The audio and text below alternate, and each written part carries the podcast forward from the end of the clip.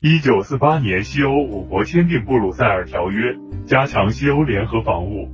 布鲁塞尔条约签署于一九四八年三月十七日，签署国包括比利时、法国、卢森堡、荷兰、英国，是前一年英法之间协定防御敦刻尔克协约的延伸。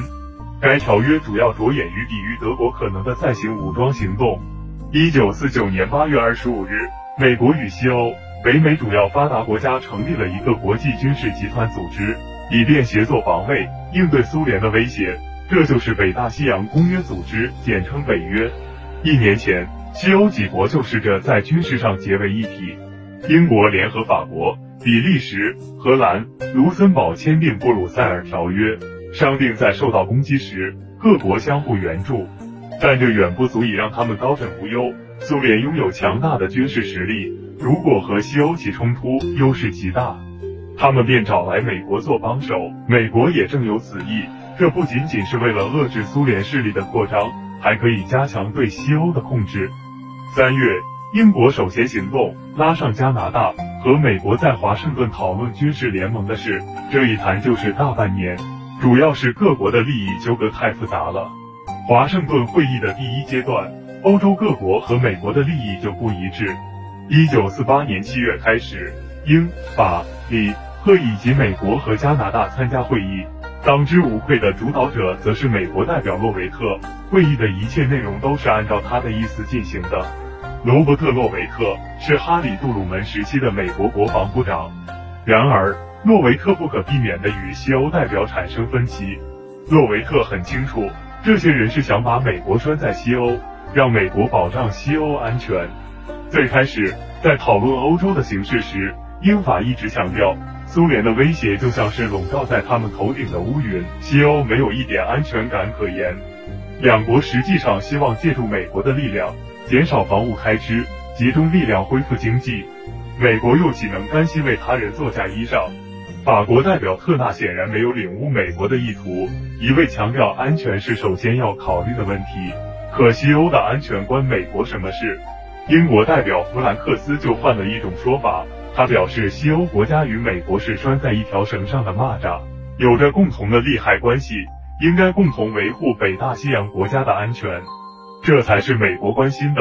最后，美国获得了主导权，同意组成新联盟，那不是原有的布鲁塞尔条约组织，而是一个新的、更大的防务体系，将签订布鲁塞尔条约的国家纳入其中。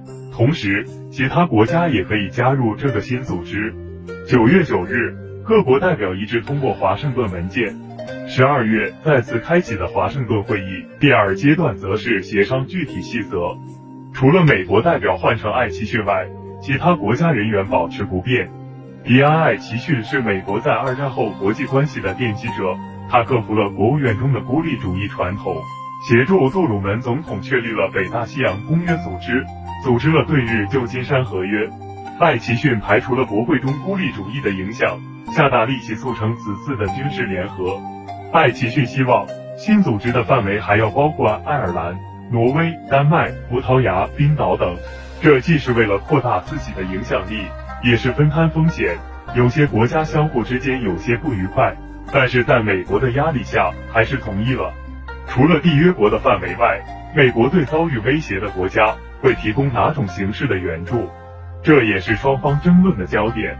这一点上，英国、法国等欧洲代表有着统一立场，都希望在条约中尽可能明确的说明美国的义务，以便在遭受攻击时迅速得到有力的援助。但是美国可不会傻傻的在条款上留下把柄。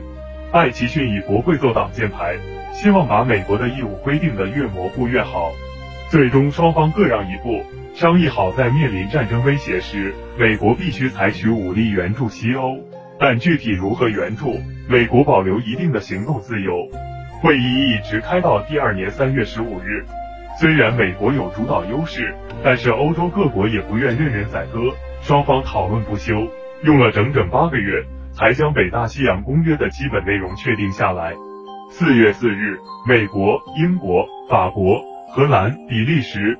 卢森堡、加拿大、丹麦、挪威、冰岛、葡萄牙、意大利十二个国家的外交部长齐聚华盛顿，正式签订北大西洋公约。美国总统杜鲁门也出席了签字仪式，对这个条约大为称赞，称它是一个反侵略、消除侵略恐惧的盾牌。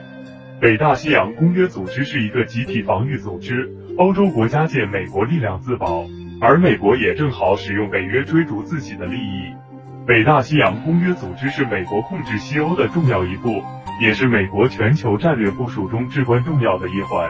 以美国为首的资本主义阵营最终形成，与苏联进行全面对峙。